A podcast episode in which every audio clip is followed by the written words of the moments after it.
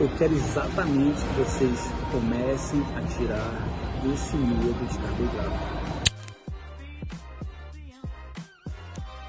Por quê? Porque o, carboidrato em si não vai fazer mal para você, pelo contrário, além de ajudar nas suas funções fisiológicas do dia, pode te ajudar no treino também.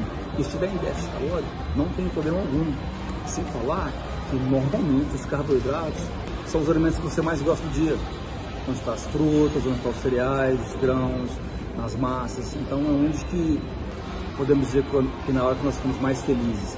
Esse medo de carboidrato, que normalmente é feito pela mídia, seus amigos, quem está do seu lado, é super prejudicial para você. Por quê?